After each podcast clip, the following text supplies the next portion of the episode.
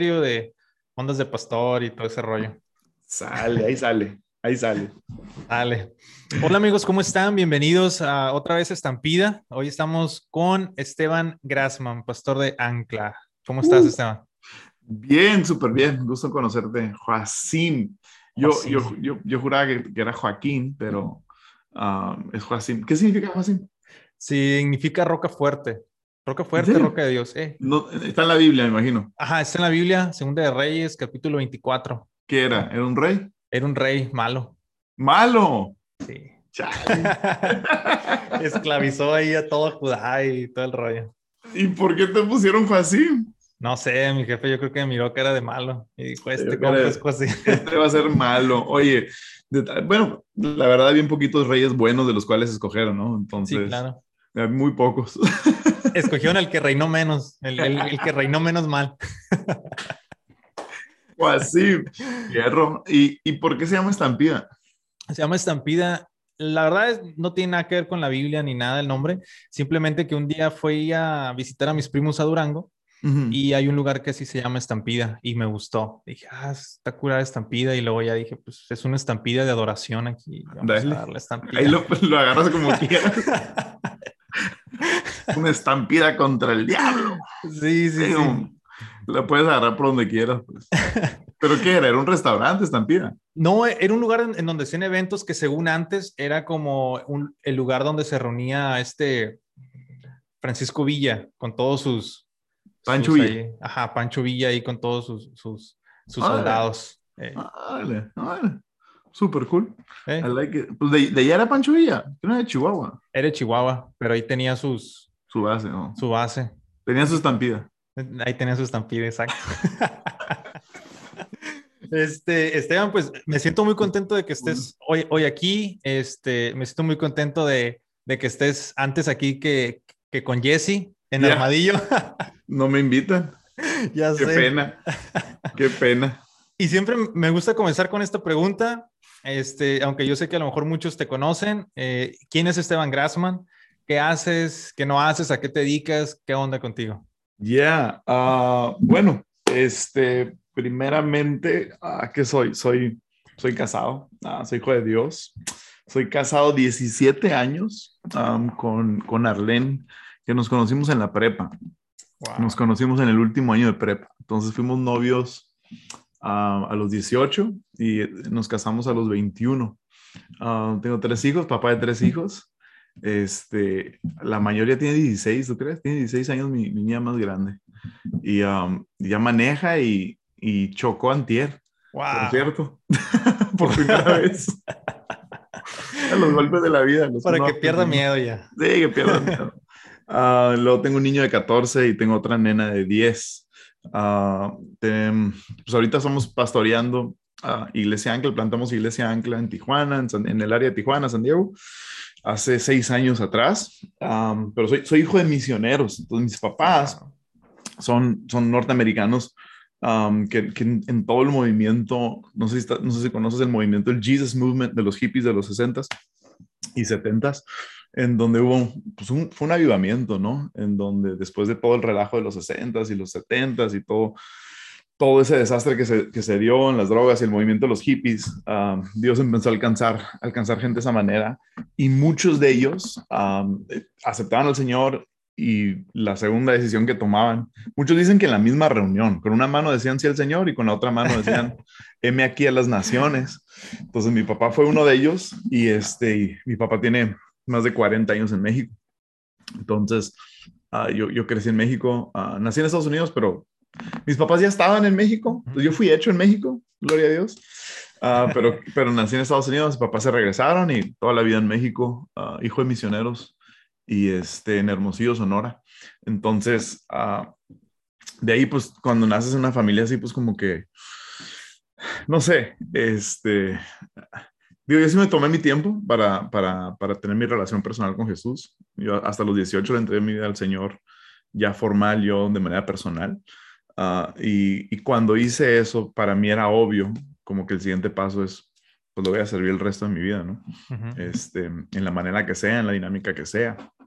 y, estando expuesto al mundo pues de misionero, pues yo pensé que eso era. Y yo creo que esa es una de las razones por las que me, me, me mantuve tanto al margen de no meterme de lleno, de, de, no empezar una relación con Jesús, porque para mí seguir a Jesús no era nada más ir a la iglesia el domingo y leer tu Biblia y tratar de ser buena persona. O sea, para mí seguir a Jesús era, le entregas todo lo que eres y es esta entrega radical. Entonces yo por eso creo que me mantuve al margen hasta que ya fue un encuentro real y pues para mí fue obvio como que, bueno, ahora soy seguidor de Jesús, este, ¿qué plan tienes para mí, Señor? Y, y me metí al tema de misiones. Um, Estuviste en Visión Juvenil, ¿no? Eso fue después, de cuenta que hicimos todo, todo el, el, el, movimiento de misiones, hicimos uh, cinco años, le dedicamos a, a, construir escuelas en la India. Yo viví en India seis meses, hicimos diez viajes a Asia, llevábamos grupos de 30, 40 jóvenes hacer un recorrido por el país eh, de India, de, recorrido de seis semanas, trabajando con, con iglesias, con orfanatorios, con colonias de leprosos, con diferentes misioneros en diferentes áreas de toda la nación. Y este, un, un, un viaje que hacíamos, hacíamos 40 horas en tren para llegar a una otra ubicación y toda esa onda. Entonces estaba bien dedicado a eso hasta que el Señor ya como que nos llamó a la iglesia local. Nos llamó a la iglesia local y fue donde empezamos a pastorear jóvenes estando en Hermosillo. Y cuando esa temporada terminó, que fue 3, 4 años, fue que nos fuimos, nos dieron la invitación para, para dirigir Visión Juvenil en, en, la frontera del Paso, Texas y Ciudad Juárez, Chihuahua. Y ahí estuvimos cinco años y de ahí fue que el Señor nos llamó a, a, empezar algo acá en esta parte del mundo, de Tijuana, San Diego, toda esta zona. Entonces, más o menos eso, eso ha sido el recorrido hasta ahora. 38 años. Wow. Este, 20 años de servir al Señor, uh, así de tiempo completo, así que entre mi vida. Entonces, aquí andamos, uh, dándole un paso a la vez todavía. yo, siempre he pensado que Dios nos llama al reino de Dios, um, que Dios nos llama a Él. ¿verdad? La invitación de Jesús para todos, el llamado de Jesús para todos es sígueme, ¿verdad? Es, es la única invitación que vemos hacer en la Biblia. Persona, discípulo tras discípulo, interacción que tenía, la invitación era sígueme. Entonces, cuando empezamos a seguir a Jesús, el rol a veces va cambiando, pero es el mismo llamado, ¿no? Entonces, eh, empezó con India y luego con jóvenes y ahora de pastores principales y no sé qué traerá mañana, pero el, pues, el llamado sigue siendo el mismo, nada más se va, se, se va cambiando el rol, creo yo. Y este, por el momento nos encontramos aquí pastoreando Iglesia ¿Cómo llevas, cómo llevas este, esta vida de pastor y tu vida familiar? ¿Cómo logras ese, como ese balance? ¿Cómo, mm. ¿Cómo, logras que la iglesia a lo mejor no te consuma demasiado para que tus hijos no resientan tanto? Porque yo, soy hijo de pastor y de repente... Uh, ¿Eres hijo de pastor? Sí, también. Este, había... Bendito. había como esos celos eh, hacia la iglesia como que, hey, ¿qué onda, no? Con mi papá, porque está tan, como tanto tiempo allá y todo. Ahorita lo, lo entiendo ya más de grande. Sí. Pero ¿cómo logras como ese balance? Oye, pero como que sí lo entiendes ya después, ¿no? Um, muy después. muy después. Yo, yo, yo, lo entendí ya, después. Ya, yeah, y más cuando tienes hijos. Sí. Yo creo, creo que hay, hay, hay un par de cosas. Uh, digo, si nos, si nos enfocamos específicamente en cómo no crear un resentimiento o un, o un sí, o sea, esa carga sobre nuestros hijos. Uh, creo que lo, lo, primero, para mí yo trato a la iglesia como, mi rol dentro de la iglesia, um, de, desde la perspectiva que lo veas, es un trabajo. O sea, es un empleo, o sea, eh, eh, tienes un trabajo, es, es, es, algo laboral, ¿verdad? Obviamente es ministerio, es espiritual, pero yo lo trato como trabajo. Entonces, eh, yo, yo, trato, yo evito decirles a mis hijos, si voy a salir o algo, evito decirles voy a la iglesia, si no voy a la oficina, voy a trabajar, ¿verdad? Voy a trabajar, es un trabajo y todos sus amiguitos que son que, que son, sus papás trabajan, pues es la misma dinámica, ¿no? Entonces yo siempre, siempre he querido como que manejar eso y también para enseñarles una ética de trabajo, ¿no? Um, con una entrada y con una salida, este, con un horario de entrada y un horario de salida. Um, te, tenemos varias reglas, mi esposa y yo, que hemos establecido antes de tener hijos.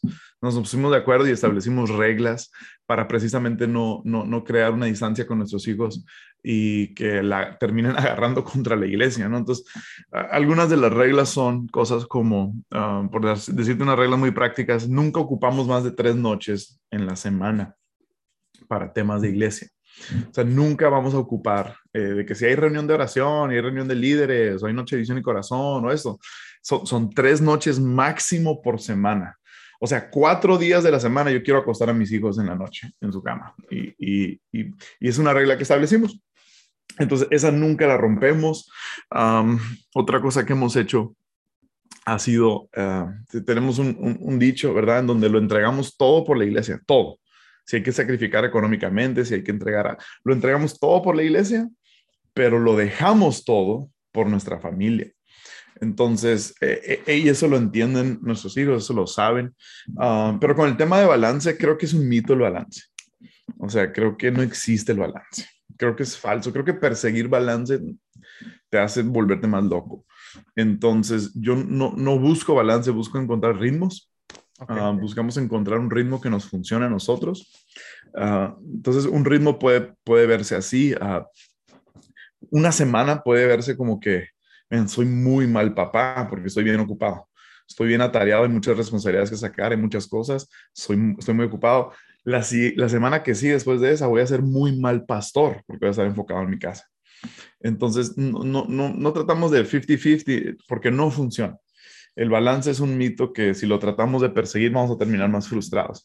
Pero lo que sí funciona, creo, es encontrar un ritmo que te funcione a ti. Es encontrar un ritmo que, sea, que, sea, que se ajuste a, a, tu temporada, a la temporada de tus hijos, a la temporada de tu familia, a la temporada de la iglesia que está viviendo, porque hay diferentes temporadas, hay diferentes ritmos en la iglesia a lo largo de, de, un año, ¿no? Entonces, es ir ajustando y es, es, pero sí creo que inicia con eso, inicia con decir, es una mentira el balance. Vamos a buscar ritmos que nos funcionen. Y, y así lo hemos hecho hasta ahorita. hasta ahorita mis tres hijos pues aman la iglesia y están sirviendo en la iglesia, entonces creo que creo que es evidencia de que algo está funcionando. Sí, claro, algo está bien. no tiene ningún resentimiento contra Dios ni contra la iglesia. Este, hasta ahorita, pregúntame en dos años más. A ver cómo, ya sé, ¿no? a ver cómo vamos. Pero la verdad, esto, o sea, el tema de, de, de, manejar iglesia y familia y todo eso, pues lo vas descubriendo, man. O sea, cada quien entiende, o sea, y, y me, me encanta cuando alguien logró salir adelante, cuando un pastor logró salir adelante y sus hijos están bien y todos está bien, su matrimonio está bien, después regresa, después escribe un libro y te enseña cómo lo hizo, pero en el momento no sabía qué estaba haciendo, estaba descubriendo paso a paso, ¿verdad? Estaba descubriendo sobre la marcha estaba descubriendo, pero ya después cuando lo logra, dice, no, yo hice estas 10 cosas y no fueron intencionales, sino que simple y sencillamente encontró el ritmo que le funcionó a él. Entonces yo creo que cada quien tiene que encontrar ese ritmo, ¿qué te funciona a ti? Y, yo me pongo de acuerdo con mi esposa, ¿qué queremos en nuestra casa? ¿Cuáles son los no negociables? Uh, tres noches, no, más de tres noches, no vamos a ocupar, listo, ¿verdad? Y realmente rara vez son tres noches generalmente es una o dos noches a la semana que ocupamos para temas de iglesia, ¿verdad? Y es una fiesta, un cotorreo, algo, pues bueno, eso, no, no, entra dentro de ese margen. Pero uh, es ponerse de acuerdo y encontrar el ritmo, cada quien va a funcionar diferente. Y es eso, ¿no? Entender que, que cada matrimonio es diferente y cada matrimonio va a funcionar diferente y cada quien va a encontrar, como tú dices, ese ritmo, ¿no? Claro, sí, o sea, que, sí, nos encanta, um, nos encanta poner pasos y nos encanta poner cajas y poner a la gente en cajas y así no funciona. O sea, no. Aún, aún para, ok, para que tu vida espiritual crezca, haz estas cosas. Y cada quien es diferente. O sea, cada quien se conecta con Dios, tiene una relación con Dios de una manera distinta. La manera en la que a mí me gusta hacerlo, a lo mejor no le funciona a alguien más. Pero cada quien necesita ir descubriendo eso. Y digo, esa es la belleza de que es una relación con Dios, una relación con tu esposa, es una relación con tus hijos, es una relación con la iglesia.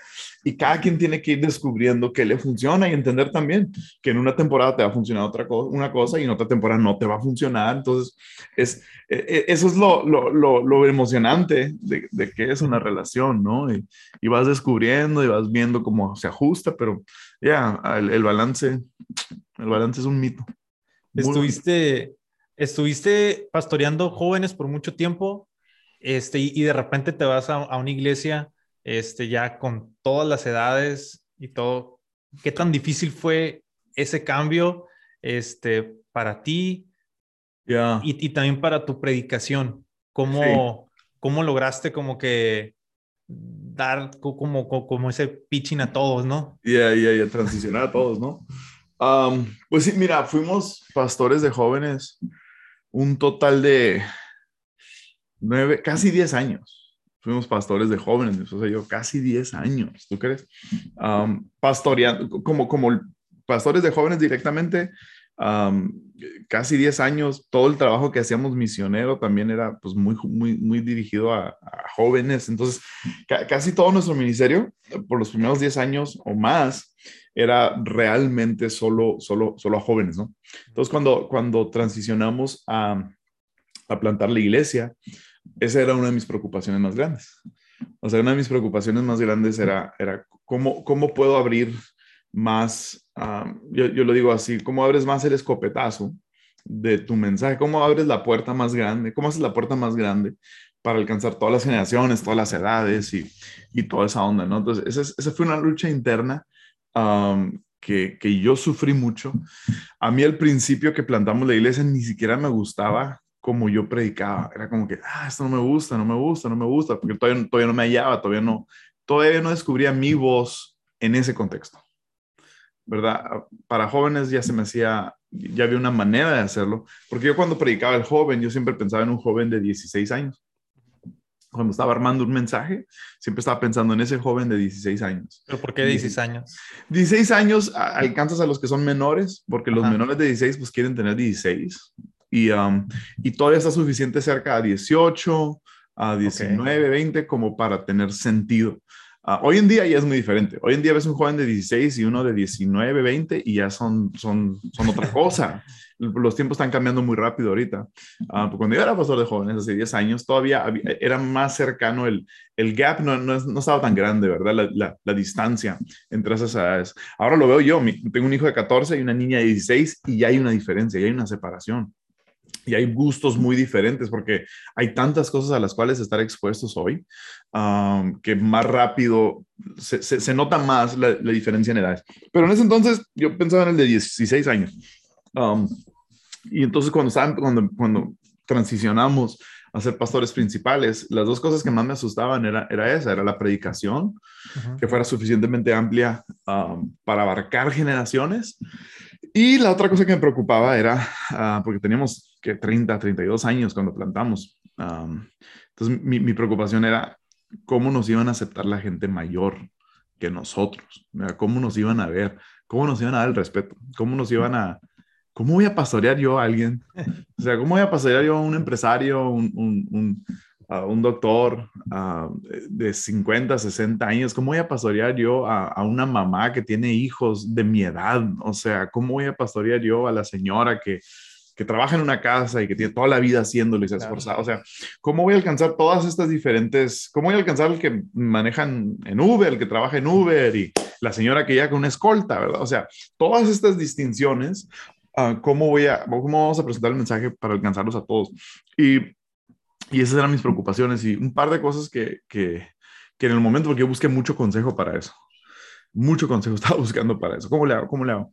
Y la, la, primera cosa fue, eh, la primera cosa que descubrí ah, era que yo, yo tenía que creérmela, que Dios nos estaba llamando a pastorear, uh, así como David, David sirvió a su generación, Dios nos estaba llamando a servir a nuestra generación primordialmente, pero el mensaje que teníamos era multigeneracional. Entonces, fue algo de yo creérmela, yo creérmela, yo tengo algo yo puedo ser un puente para alguien mucho mayor que yo porque le voy a presentar no ideas mías, sino verdades bíblicas. Entonces yo tuve que creérmela, créetela. Nunca me había sentado en esas mesas, pero créete, créetela que mereces y que debes estar ahí, que Dios te llamó a hacerlo. Entonces creérmela fue lo primero. Y ya muy más específicamente en cuanto al tema de predicación, justo antes de empezar la iglesia, uh, platiqué con, con un mentor mío, el, pastor Andrés, Andrés Speaker, y le pregunté eso porque él tuvo la misma transición. el pastor Andrés pasó de ser pastor de jóvenes a luego tomar la, la, iglesia de su papá. Y le dije, ¿cómo le hiciste? Y me, la facilitó mucho uh, su experiencia. Uh, me dijo, realmente el mensaje es el mismo, la palabra es la misma. Lo único que tienes que hacer, me dijo, es abre un poco más el escopetazo de los ejemplos o sea, cuando estás hablando de algo, pues dices, no, pues cuando estás en la escuela o con tus amigos. Ahora nada más incluye en tu trabajo o en tu casa. Dice, así de sencillo porque la palabra que tienes es buena. Estás partiendo de la palabra de Dios.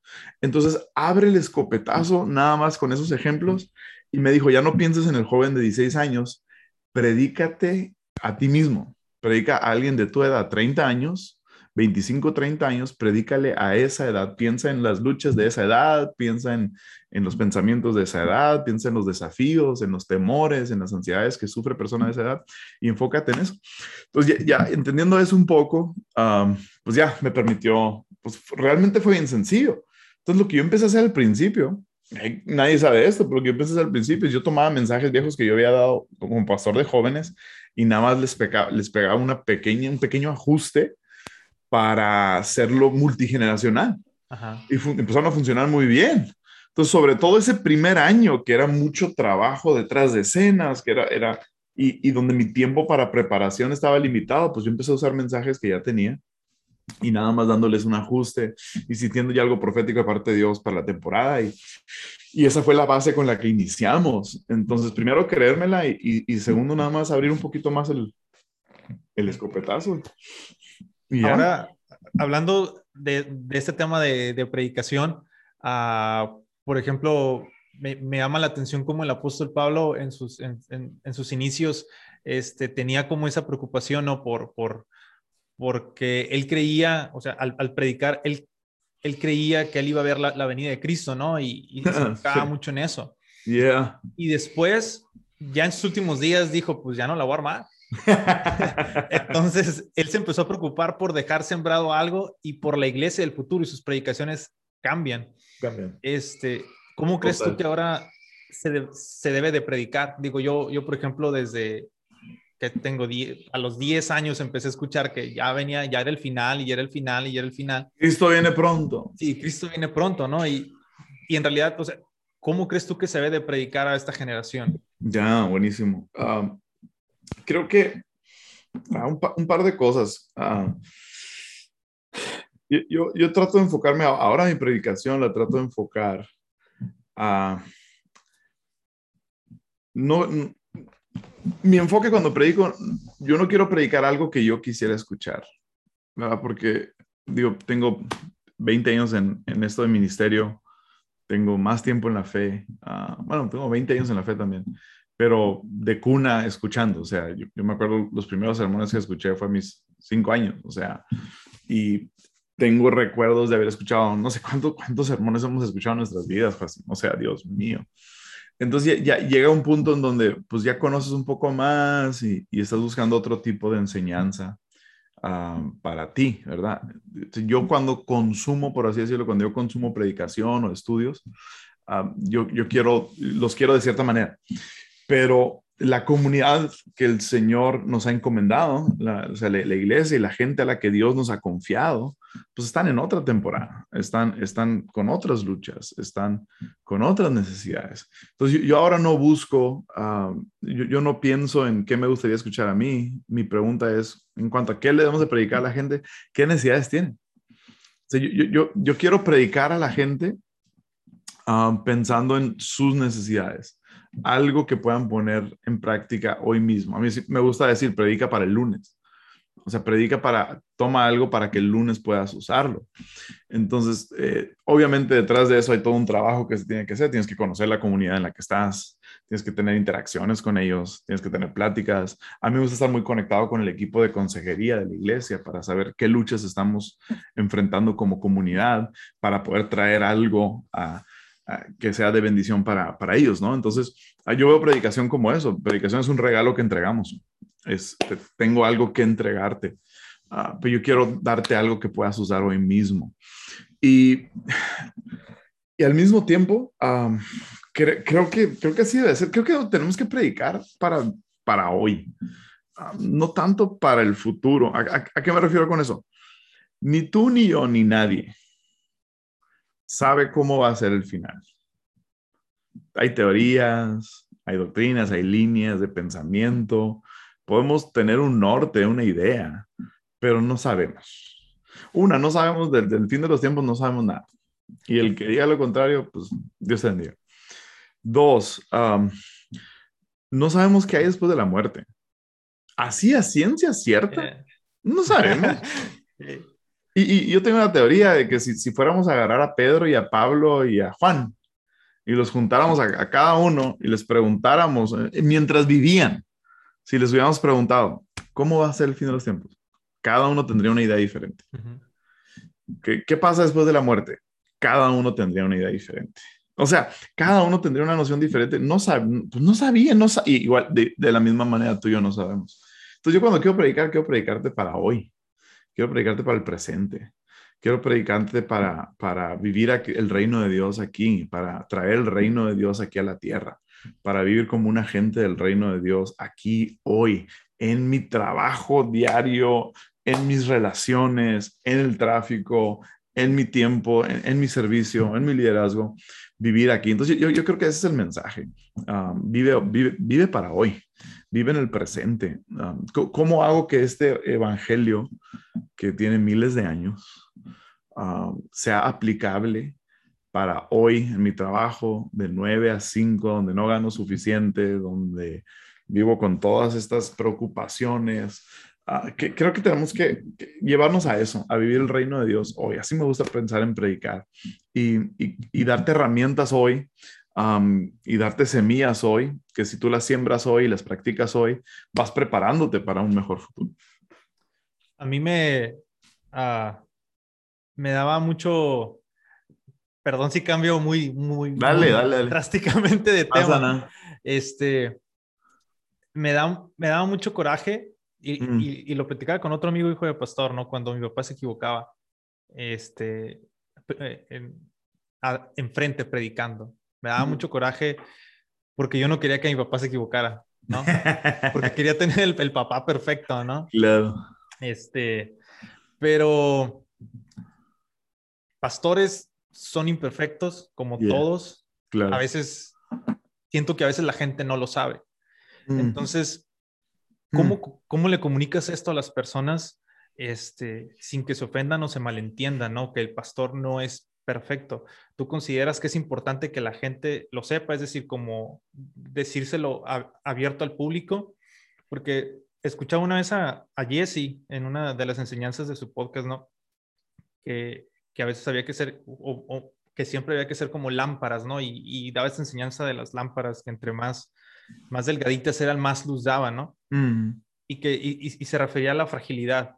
Yeah. Entonces, uh, el mundo siempre como que nos quiere decir, sigue al fuerte, sigue al, al, mero mero, no, sigues al débil, no sigues al, al frágil, ¿no? Y Jesús es como, como, hey, yo morí para que tú vivieras. O sea, yo fuerte no me creo, yo tuve que mm. morir para que tú, para que tú vivieras. ¿Tú crees que, que un pastor deba, deba hablar de esto con la, con la congregación? Sí, sí, o sea, creo que creo que sí, es el, el, tema que estás hablando, fragilidad, debilidad, todo eso, eh, lo podemos resumir a, vulnerabilidad, ¿no? A vulnerabilidad. Ser vulnerable, ser abierto, ser real, ser honesto. Ah, sobre todo en la generación en la que vivimos, ah, eh, quieren, quieren algo real en el sentido de que yo lo veo con, yo lo veo con Samuel, mi hijo, de 14. Vieras qué raro es, pero cada video, si veo un video de YouTube, si alguien le manda un link de YouTube, si yo le mando un link, la primera reacción a un video que ven es decir, es falso. O sea, ah, no creo, es falso. Ya, se me hace tan impresionante eso, porque esa no es mi reacción.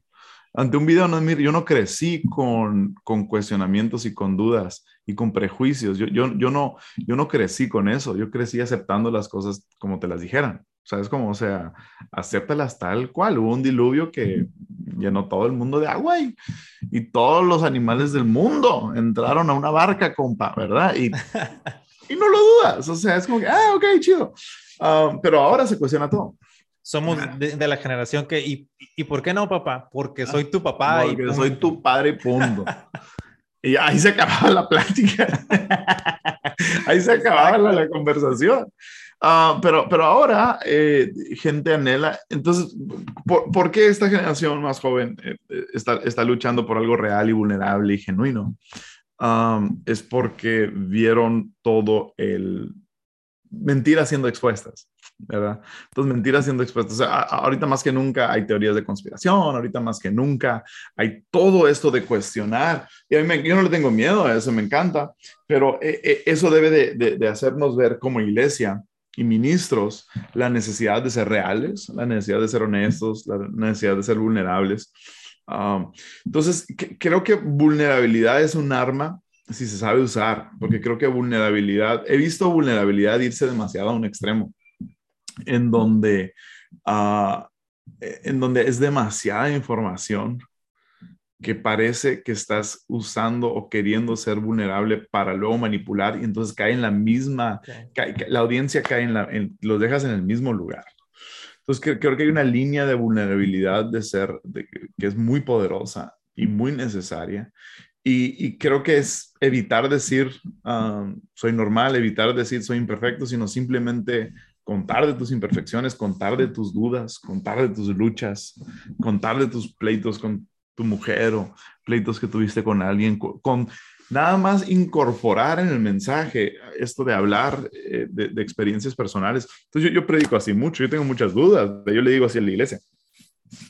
Yo estoy luchando con estos pasajes, estoy luchando con estas preguntas, ah, tengo estas dudas, me peleé con mi esposa, o sea, eh, todo este tipo de cosas es, es, normal dentro de mi predicación, que, que vulnerabilidad no, no, no, tiene que ser anunciada, tiene que ser modelada. Wow. La vulnerabilidad no, no tiene que ser, ah, no, es, es, es, simple y es esa parte de la cultura. Entonces, yo, yo, creo que en la iglesia, sobre todo, no, hemos, no, nos, no nos gusta ser vulnerables y no nos gusta ser reales y honestos, porque todo, y, y, tristemente a todos nos ha pasado, que cuando hemos sido honestos y vulnerables con alguien, luego eso está en boca de todos. Entonces, yo creo que una de las razones principales por las cuales la iglesia no es vulnerable y honesta y real es porque somos muy chismosos. Y, y no quiero ser real con alguien porque luego todo el mundo lo va a saber, ¿verdad? Entonces, preferimos usar máscaras para ocultar eso, porque si digo la verdad, todo el mundo lo va a saber y qué miedo y toda esta onda. Entonces, ese es otro problema, ¿verdad? Esa es, otra necesidad que se tiene que atacar. Pero vulnerabilidad, sí, no, debe ser algo que se anuncie, debe ser algo que se modele, debe ser algo que se vive, debe ser algo que se dice y que está incorporado en tu mensaje, se vuelve una cultura. Y donde existe una cultura vulnerable, uh, Jesús dijo, ¿no? El, que es débil diga, soy fuerte y el Señor está cerca de los quebrantados de corazón, el Señor está cerca de los débiles de corazón. Entonces, entre más, Pablo lo, lo, reafirma cuando soy débil, él es fuerte y toda esta onda. Entonces, si queremos verdaderamente ver el poder de Dios manifestado en nosotros, es vulnerabilidad, es, es un arma, es una herramienta, es, es, es, una bendición, es divino. O sea, ser vulnerable, ser divino, es porque permite que Dios obre en tu vida. Y si no, entonces la contraparte es esa. Si no soy vulnerable, estoy operando en mis fuerzas. Y eso está limitado. ¿Cuánto vas a durar? ¿Cuánto, ¿Cuánto tiempo puedes, correr la carrera en tus propias fuerzas? Entonces, siendo vulnerable, abre espacio para el Espíritu Santo en nuestras vidas. No siendo vulnerable, dependo solo de mi fuerza. Entonces, totalmente yo creo, yo creo, yo creo en esa necesidad, y, pero creo más en hacerlo una cultura que un evento, ¿verdad? Creo más en hacerlo algo de parte de quién somos. Que, que, como un anuncio especial, ¿no? esto es lo que soy y se demuestra vez tras vez, semana tras semana, mes tras mes, año tras año, y ya vas creando esa cultura de, de vulnerabilidad. ¿Cómo, como iglesia, cómo seguir avanzando?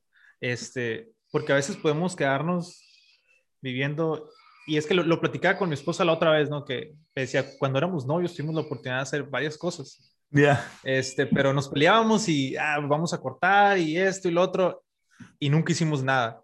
Entonces, a veces como iglesia siento que, que pasa lo mismo no necesariamente porque pasen cosas malas, sino a, veces también porque pasan cosas buenas y, nos, vivimos recordando ese, ese día que, wow, ¿te acuerdas el ayudamiento de tal año? Estuvo bien suave.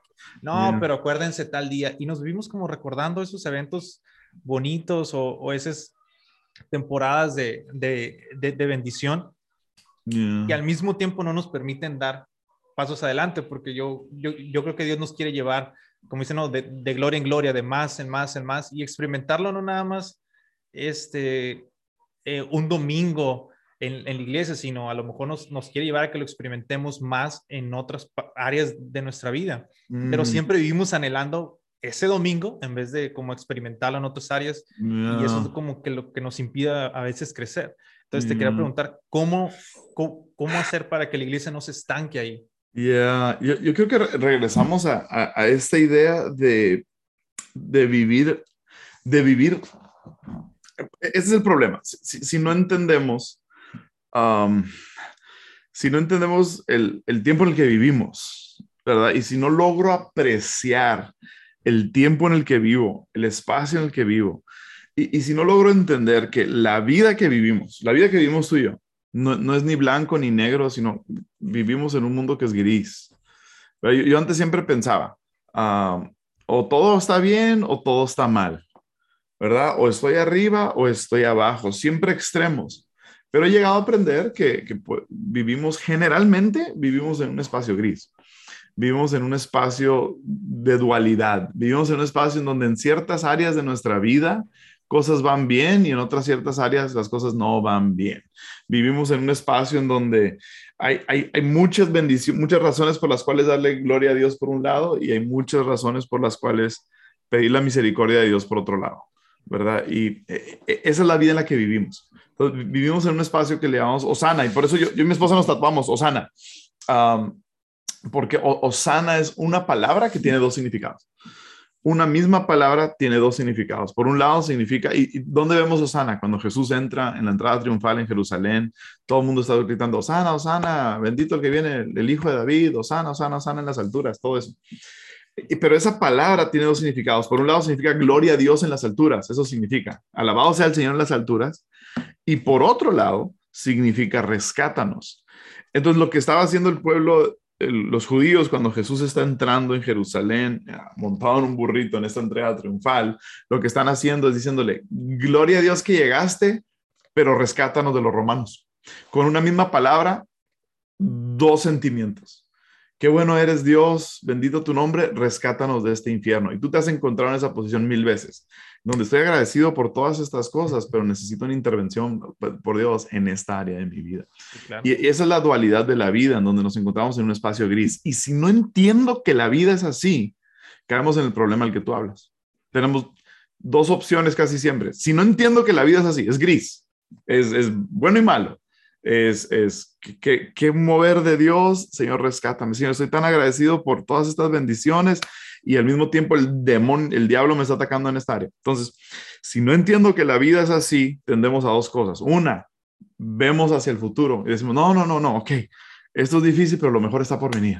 Todo va a estar bien, todo va a estar bien. El 2000, y lo dijimos, el 2020 es nuestra década la década nueva que empieza con visión 2020. Esta es. Y no fue, porque nunca es. Nunca es como pensamos que va a ser. Nunca es. Entonces, cuando ah, este, este no, no fue mi año, el próximo año, ese va a ser mi año. Y tampoco va a ser tu año, compa. Entonces nos vamos hasta el otro año, ¿no? Pues el que sigue va a ser mi año. Y nos vamos aplazando, poniendo nuestros ojos en el futuro, esperando que todo se mejore. Y cuando vemos que no se está mejorando, entonces ya ponemos nuestros ojos en el futuro final y decimos, bueno, pues cuando ya se pase lista, yo feliz a mi nombre responderé. Y, y es bueno tener una esperanza hacia el futuro, pero esa es una tendencia que tengo. Si no entiendo que la vida es así, la vida es gris. Hay muchas razones por las cuales darle gloria a Dios y hay muchas razones por las cuales pedirle misericordia a Dios. Si no entiendo eso, pongo mis ojos en el futuro. O la otra tentación es, si no entiendo eso, pongo mis ojos en el pasado. No, es que antes, antes sí había gloria, antes sí había avivamiento. Y es bien chistoso porque siempre que voltamos hacia el pasado, nomás nos acordamos de lo bueno. También está la sex, ¿no? Sí, como los funerales, como las ex, como, como, los funerales. Este fue un gran hombre. Fue un desgraciado muchas veces, pero fue un gran hombre y nada más te acuerdas de lo bueno. Entonces, o ponemos nuestros ojos en el futuro o ponemos nuestros ojos en el pasado y el problema de eso es que nos estamos perdiendo del presente. Sí, claro. Nos estamos perdiendo del presente. Entonces, si vivimos anhelando lo que fue o vivimos soñando con lo que será, nos vamos a perder de lo que Dios quiere hacer aquí y ahora. Y el único lugar en donde Dios se puede conectar contigo Dios habita en el pasado y Dios habita en el futuro y Dios habita fuera de tiempo y espacio. Pero ¿dónde habitas tú? Aquí en el presente, aquí y ahora. El único lugar en donde Dios se puede conectar contigo es aquí y ahora. El único espacio en donde lo divino se puede conectar con lo humano es en el presente, es aquí y ahora. Así que sí, lo mejor está por venir, gloria a Dios, pero no por pensar eso me voy a perder aquí ahora. Donde Moisés tuvo un encuentro con Dios en una zarza ardiente y era el desierto.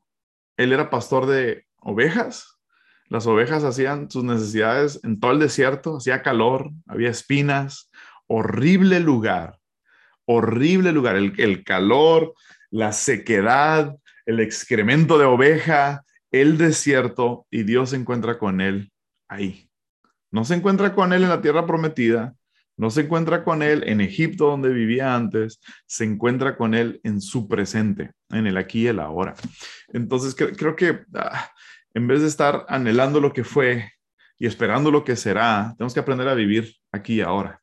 Tengo que aprender a vivir aquí en el presente, estar presente, estar con los ojos abiertos, ojos abiertos, oídos abiertos, corazón abierto. Dios quiere hablarte aquí y ahora. Dios quiere hablarte en el espacio en el que te encuentres. Dios quiere hablarte en tu trabajo que odias. Dios quiere hablarte en esa relación dificultosa que tienes. Dios, Dios quiere hablarte aquí y ahora. Deja de soñar con lo que fue y, por un, y quita tus ojos de lo que será. Sí tenemos una ancla firme de esperanza en el futuro. Chido. Ahí está.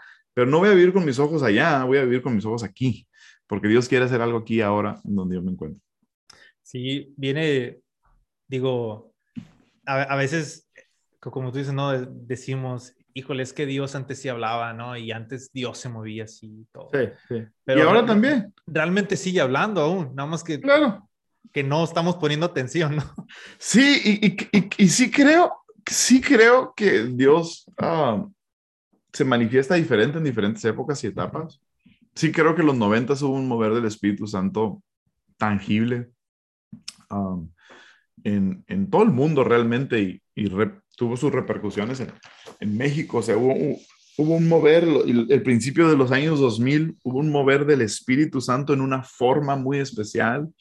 Um, yo, yo, creo en todo ese mover, yo creo en la risa santa, o sea, sí creo que era algo de Dios. Creo que gente lo manipuló, claro.